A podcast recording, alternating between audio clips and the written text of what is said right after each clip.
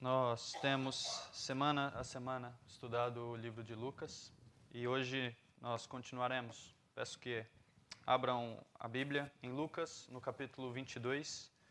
Iremos ler dos versículos 47 até os 53.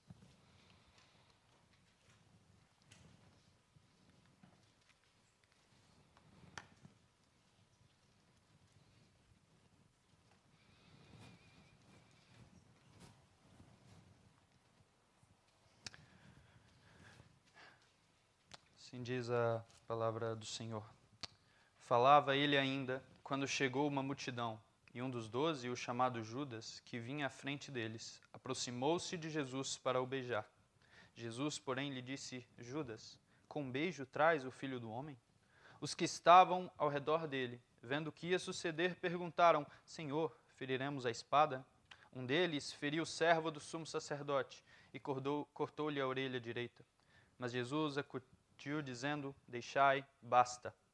E tocando-lhe a orelha, o curou. Então, dirigindo-se Jesus aos principais sacerdotes, capitães do templo e anciãos que vieram para prendê-lo, disse: Saístes com espada e porretes, como para deter um salteador? Diariamente, estando eu convosco no templo, não pusestes as mãos sobre mim. Esta, porém, é a vossa hora e o poder das trevas. Vamos orar.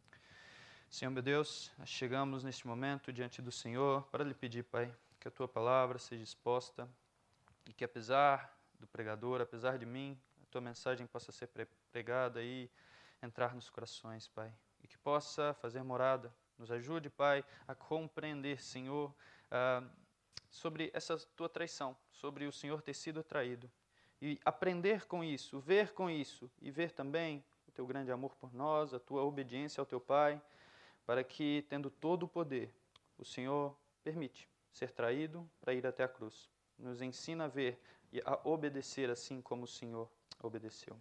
É isso que nós oramos no nome do Senhor Jesus Cristo. Amém.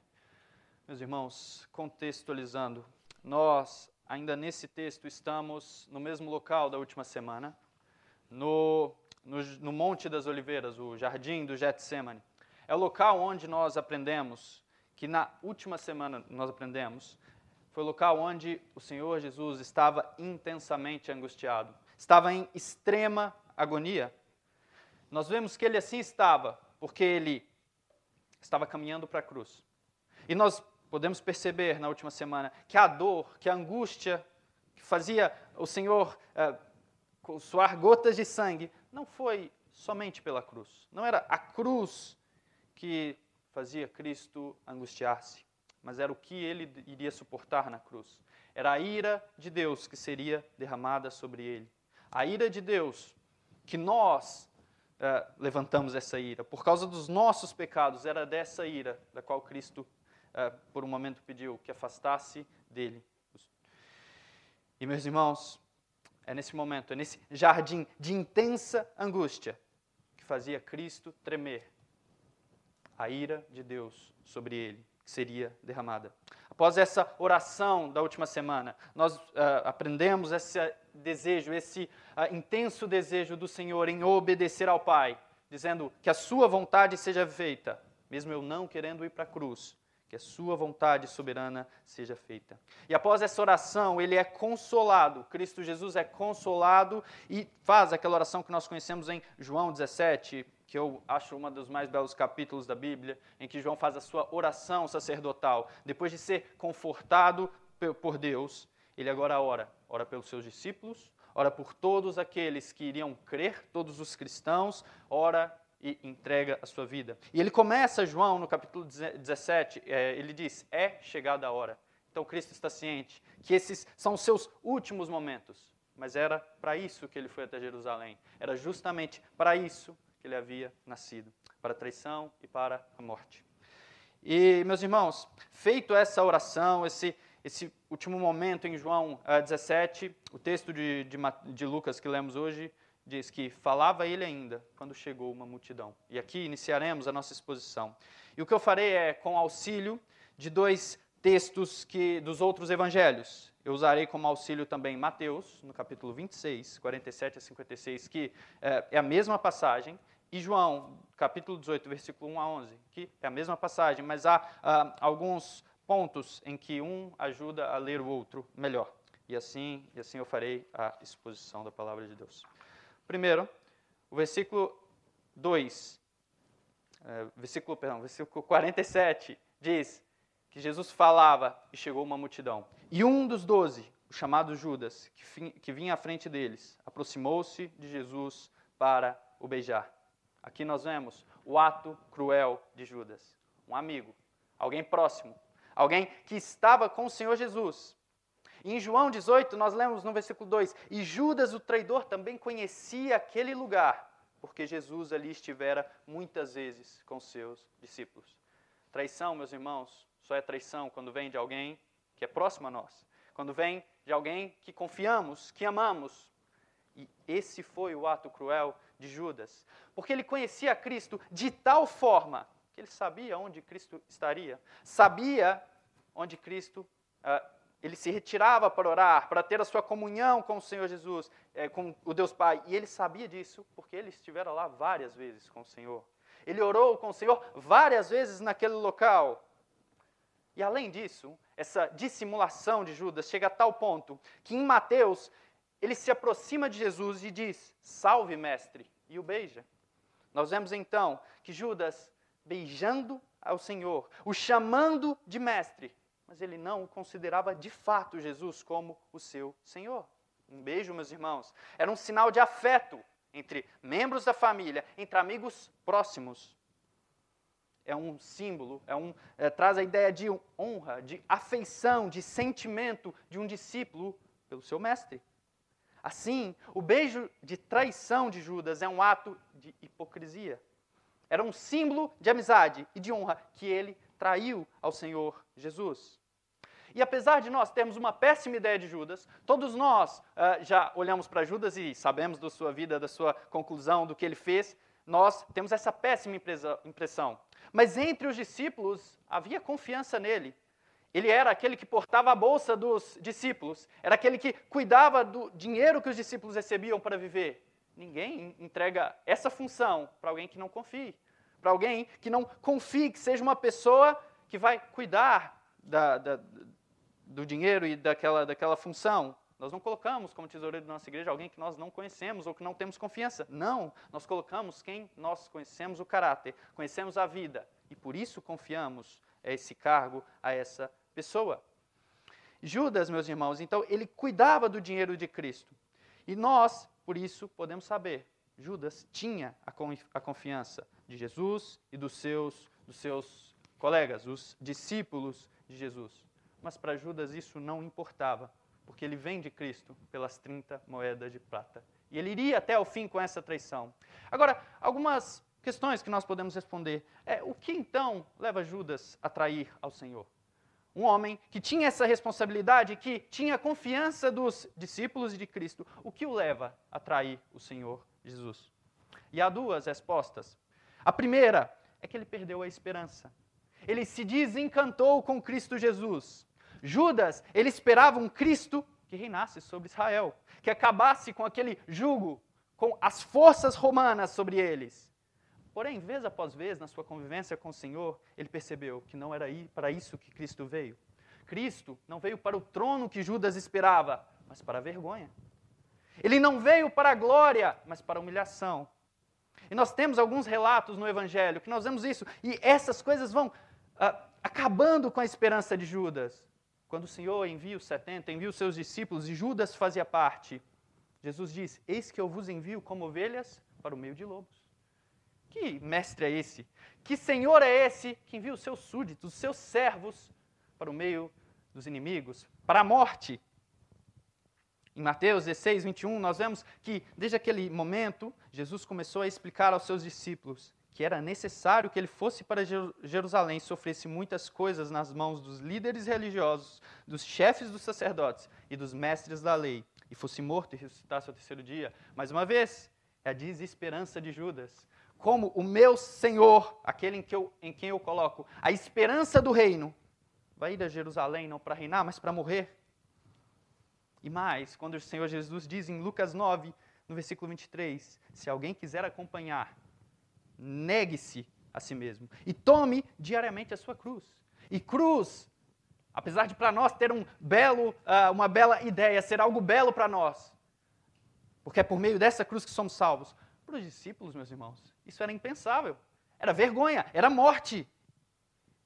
E Judas, então, ele começa, como nós aprendemos hoje, a racionalizar o pecado. Ele começa a pensar: pera, eu coloquei a minha esperança no Cristo, que reinaria.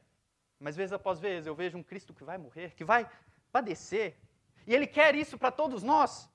Então ele começa a ver que talvez não valeria a pena permanecer com Cristo Jesus. E Judas, vendo que Cristo estava indo para a morte, e vendo também que a oposição dos fariseus aumentava cada vez mais, e vendo Judas que o Senhor não agiria como ele queria, quebrando o reinado dos romanos, assumindo uh, o rei de Israel, ele começa então e ele se antecipa para que não fosse condenado junto com o Senhor Jesus Cristo. E o que ele faz é que ele trai. Ele trai para que pudesse sair vivo. Além da perda de esperança, nós também aprendemos em João que Judas ele era avarento. Porque, e nós sabemos disso porque João nos relata, quando aquela mulher derrama um perfume precioso, caríssimo aos pés de Cristo Jesus e o adora, Judas, com uma falsa humildade, com uma falsa uh, vontade de se importar com os pobres, ele diz: Mas esse dinheiro daria para alimentar os pobres? Mas a verdadeira intenção era a sua avareza. Ele queria lucrar com aquilo, com aquele produto. Ainda mais agora, ele sendo avarento, perdendo as esperanças no Senhor Jesus, ele não deixaria de lucrar e trair o seu mestre e sair vivo disso. Porque se Cristo vai para a morte, eu não vou segui-lo, eu não irei acompanhá-lo. E nós vemos então que Judas não aprende com o Senhor Jesus, porque o Senhor Jesus diz: quem quer salvar a sua vida, a perde.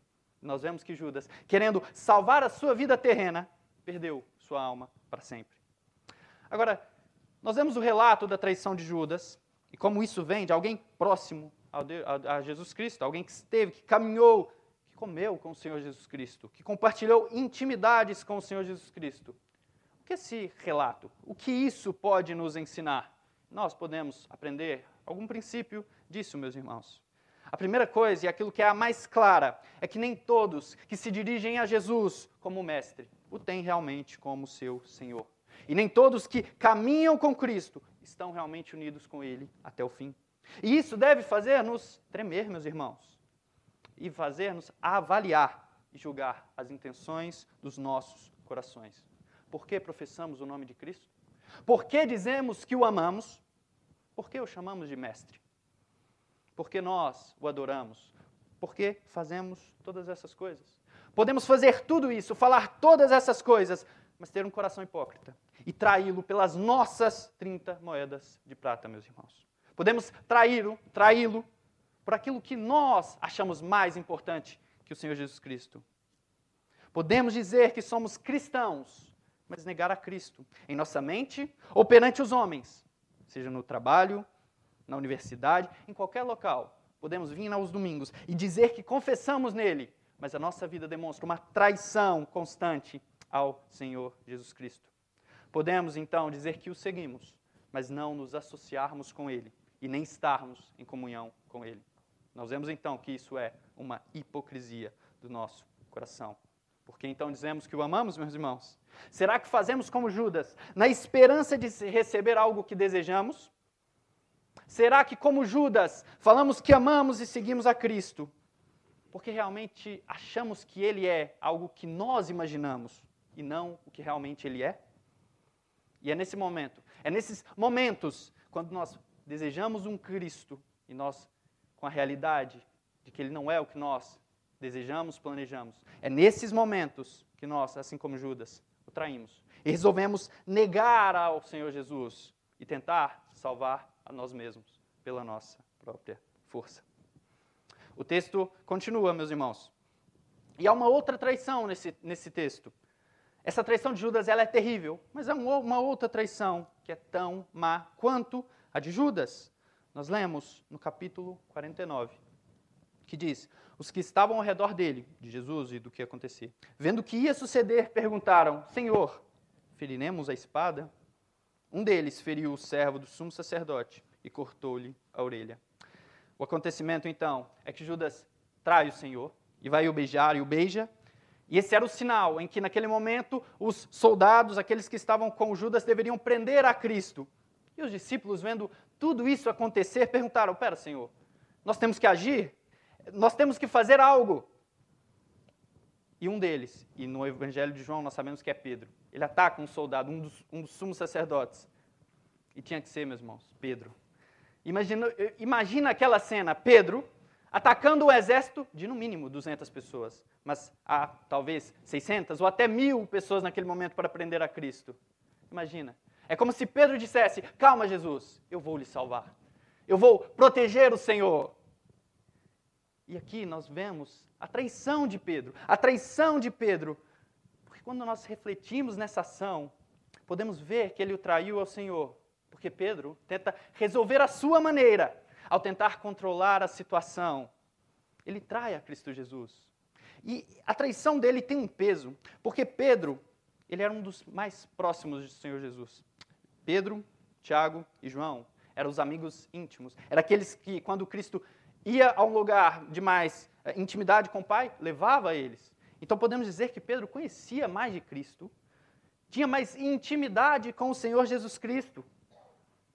E, me, meus irmãos, quantas vezes mais então Pedro não ouviu as palavras: Eu vim para morrer, eu vim para a morte. Quantas vezes ele não ouviu que o destino de Cristo era traição, era morte, era cruz?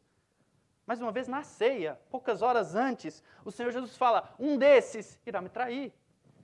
Eles sabiam, e Pedro, tendo essa intimidade, essa proximidade com o Senhor, ele deveria ser aquele que mais confiaria nas palavras do Senhor Jesus Cristo. Mas não, a traição de Pedro se dá quando ele quer mudar os destinos do Senhor Jesus Cristo. É quando ele quer não deixar Cristo ir para a cruz, mas ele quer proteger o Senhor Jesus, como se isso fosse possível, meus irmãos. Eles são para nós, quando olhamos para Pedro, quando ele quer fazer aquilo que ele deseja, mas não o que era proposto pelo Senhor Jesus Cristo, é que nós devemos, diferente de Pedro, confiar em Cristo e na Sua palavra. Mesmo quando as nossas lutas e tribulações aumentam. Porque é no momento de tribulação, de luta, que nós somos tentados a querer tomar o controle da situação. É nesses momentos que nós demonstramos se confiamos em Cristo ou se rejeitamos a Sua palavra. Porque nos momentos bons e alegres, é muito fácil dizer que confiamos em Deus. Nas multiplicações, nos momentos de bonanças, é maravilhoso crer em Cristo Jesus. Mas é nos momentos em que a perseguição chega e o sofrimento vem e as dores vêm, é aí que é difícil olhar para Cristo e continuar dizendo: Eu confio no Senhor. E é quando nas lutas, nos sofrimentos, nós queremos dar o nosso jeito, assim como Pedro, traímos a Cristo Jesus.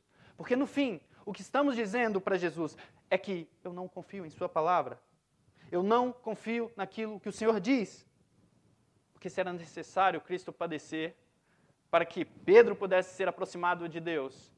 Era como Pedro se dissesse: Não, não é. Eu tenho um plano melhor para isso. E há um, uma frase um, que eu achei muito bela que diz: Sofrer pacientemente por Cristo é muito mais difícil do que trabalhar ativamente. Ficar quieto e suportar com calma é muito mais difícil do que mexer e participar da batalha. As pessoas que querem controlar tudo sempre serão encontradas mais numerosas do que os mártires. O trabalho para Cristo pode ser feito a partir de muitos motivos errados: do desejo de ser visto e conhecido, ou do amor ao louvor próprio. Mas o sofrimento por Cristo raramente será suportado por qualquer um, exceto por um motivo. Esse motivo é a confiança em Deus, em Cristo Jesus. Isso quer dizer, meus irmãos, que no sofrimento, quando somos tentados a agir, como se pela nossa força e sabedoria fôssemos resolver os problemas, nós devemos ser chamados a confiar. E é muito mais difícil suportar com calma aquilo que nos aflige, ficar quieto e apenas confiar. Por isso, confiar em Deus não é algo fácil, não é algo simples, porque vai contra o nosso desejo, o nosso coração de agir e querer resolver todas as coisas às nossas formas e dos nossos uh, jeitos. O texto então continua e diz que o Senhor, ele disse: basta, deixai. Quando Pedro ataca aquele homem, o Senhor diz: pare com isso. O texto de Lucas relata e diz: e tocando-lhe a orelha, o curou. Aqui parece ser um parênteses na história, porque as pessoas vão prender a Cristo Jesus. Acontece tudo aquilo, vai prender a Cristo como se fosse um bandido, um rebelde, alguém que queria uh, trazer instabilidade para, para Roma, para, para o seu povo. E quando vão prender a ele, e um dos seus atacam aquele, aquele sumo sacerdote, que ele faz é: não faça isso, e demonstra que era necessário ele ir à cruz, mas ele faz e ele cura o seu inimigo. E eu fico pensando, porque isso parece apenas um detalhe no texto. Porque ele cura, faz aquele, aquele milagre contra o seu inimigo, contra os seus inimigos, e aquela multidão vendo isso, simplesmente continua agindo como se nada tivesse acontecido. O seu inimigo é curado por Jesus, mas esses mesmos continuam e o prendem. E aqui, isso é apenas um detalhe, nós podemos ver a malignidade do coração do homem.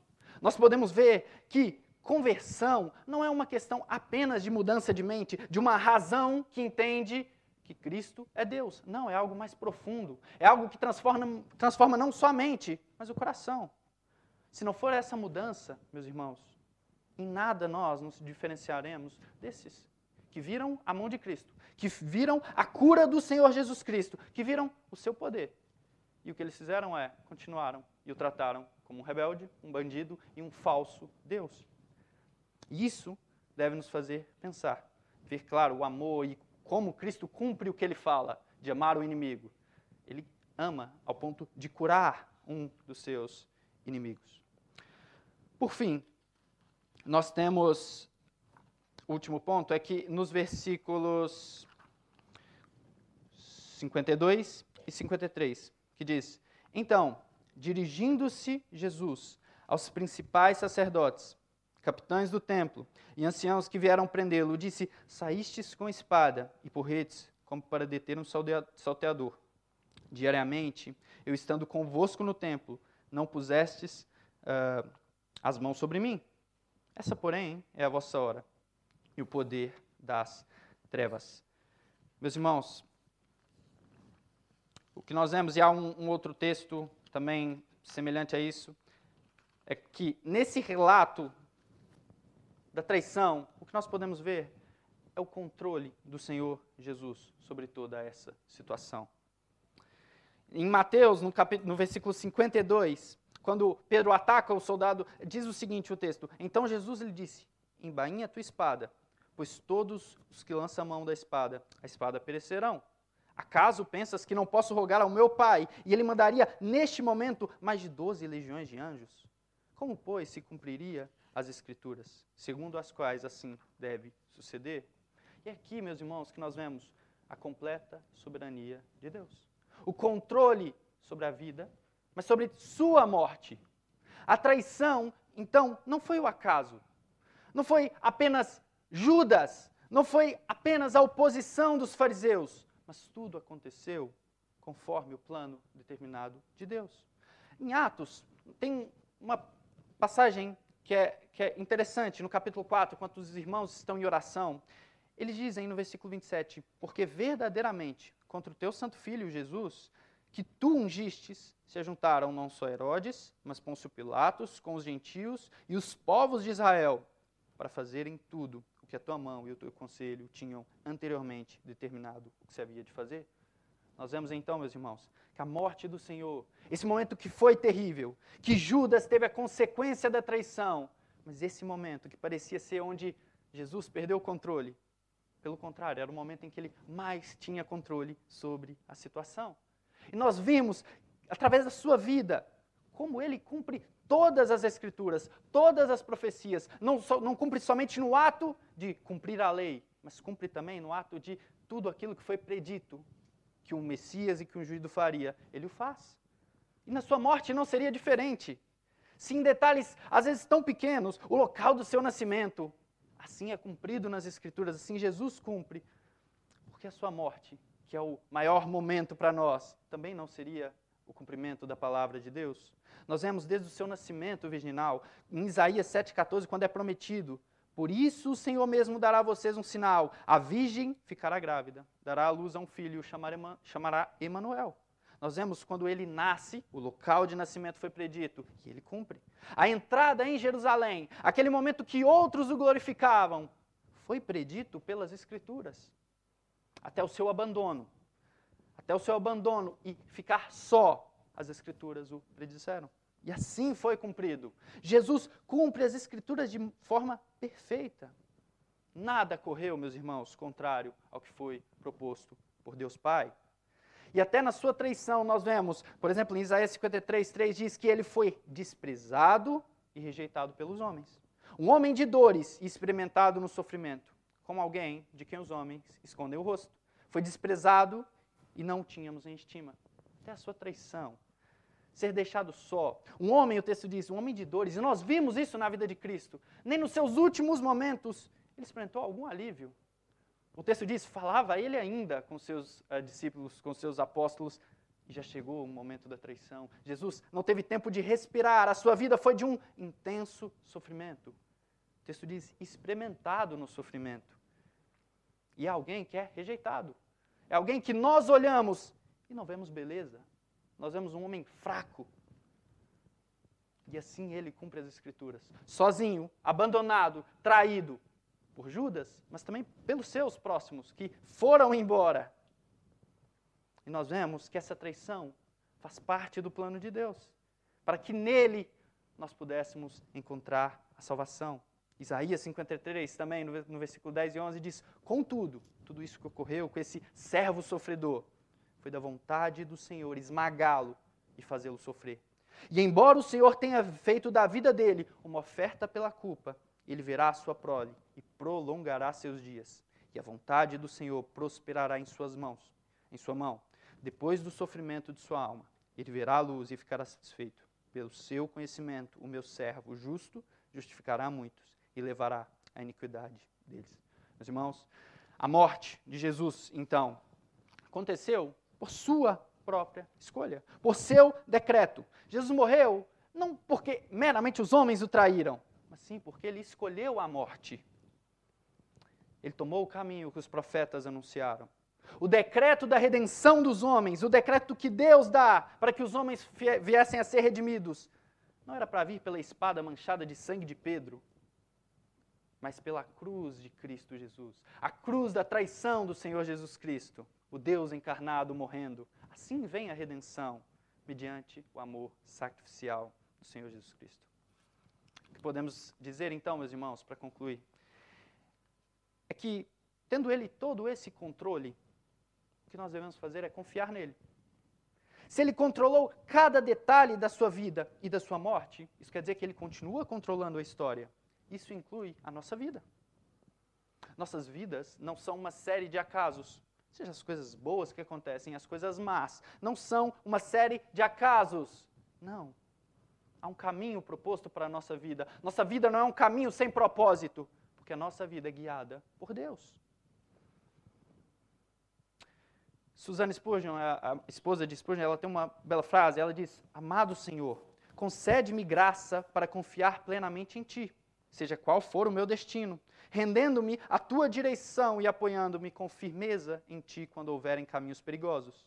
Teu caminho para mim foi marcado desde a eternidade e leva-me diretamente a Ti e ao lar celestial. Meus irmãos, que nós sejamos como Judas, que por desejo de um Cristo, a nossa imagem e a nossa semelhança, não venhamos traí-lo quando vemos como é e quem ele realmente é. Alguém que sabe o que é sofrimento, que sabe o que é rejeição, que sabe o que é perseguição. E se somos seus filhos, se somos seus discípulos, podemos ter certeza que tudo isso que ele sofreu, sofreremos mas podemos também encontrar o alívio, porque ele sofre todas essas coisas para poder olhar nos nossos, rostos, nos nossos rostos e dizer: Eu sofri por vós. Há um consolo porque ele passou todas essas coisas. Então, quando nós passarmos por, essas, por esses sofrimentos que nos abalam, nós podemos olhar para Cristo e nele encontrar o refúgio de alguém que é um homem experimentado no sofrimento e nas dores. Que não sejamos também como Pedro, que em meio aos problemas e às tribulações, sejamos tentados a resolver ou a tentar resolver pela força do nosso braço, pela nossa sabedoria, que é limitada. Mas que, meus irmãos, sejamos semelhantes a Cristo Jesus, que no seu momento de maior agonia confiou no Pai, obedeceu ao Senhor Jesus Cristo. E essa obediência o levou à cruz, o plano de Deus. Mas que nós sejamos obedientes, mesmo que essa obediência nos leve também para a vergonha, para a morte e para a humilhação. Mas somos chamados a ser como Cristo, a obedecer o Pai. No jardim da traição, no jardim da agonia, ele manteve-se fiel ao Pai. Vamos orar. Senhor meu Deus, chegamos diante de Ti, pedimos, Pai, nos ajude. Nos ajude porque somos fracos, Pai. Somos pecadores e maus. E, Senhor, se não for a Tua graça e a Tua misericórdia, todos nós caminharemos como Judas e trairemos o Senhor diariamente. Tenha misericórdia de nós, Senhor. Nos ajude, Pai, a confiar em Ti e a amá-lo de todo o nosso coração. Perdoe as nossas falhas. Perdoe, Pai, por queremos controlar a nossa história, como se achássemos que nós conseguiremos eh, fazer melhor do que o Senhor. Nos ajude, Pai, a confiar em Ti e a depender do Senhor Jesus e a depender da Tua mão e do Teu poder sobre nós. Obrigado, Pai, porque mesmo neste momento de traição, momento terrível que Cristo passou, a Sua mão estava ali controlando todas as coisas. E o fim de Cristo, o fim dessa traição, como nós veremos nas próximas semanas, foi a cruz. Mas é por meio dessa cruz, vergonhosa para Cristo, mas maravilhosa para nós, que encontramos o perdão, a redenção.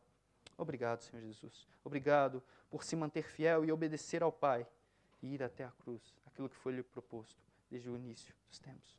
Que o Senhor nos ajude a viver para o Senhor, confiando em qualquer momento, em qualquer luta que passemos. Essa é a nossa oração. Em nome do teu Filho amado Jesus Cristo, que por nós padeceu na cruz.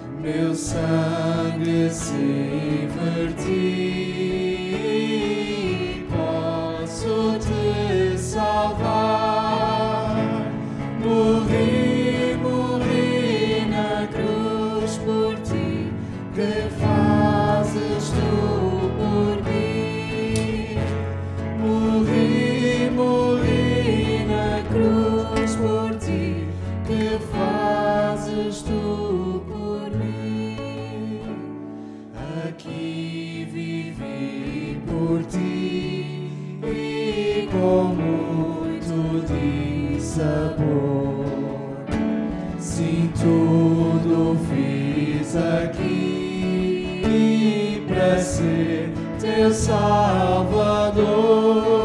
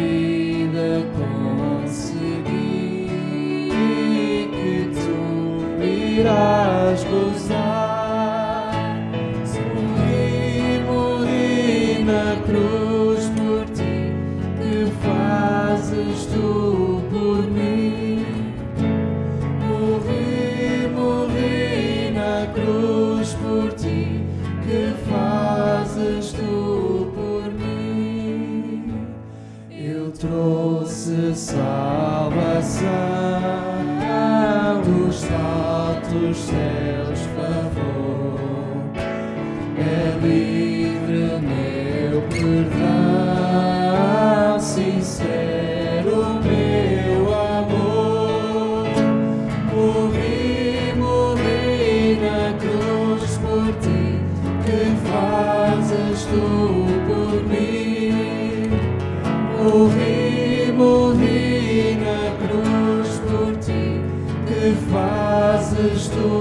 por mí.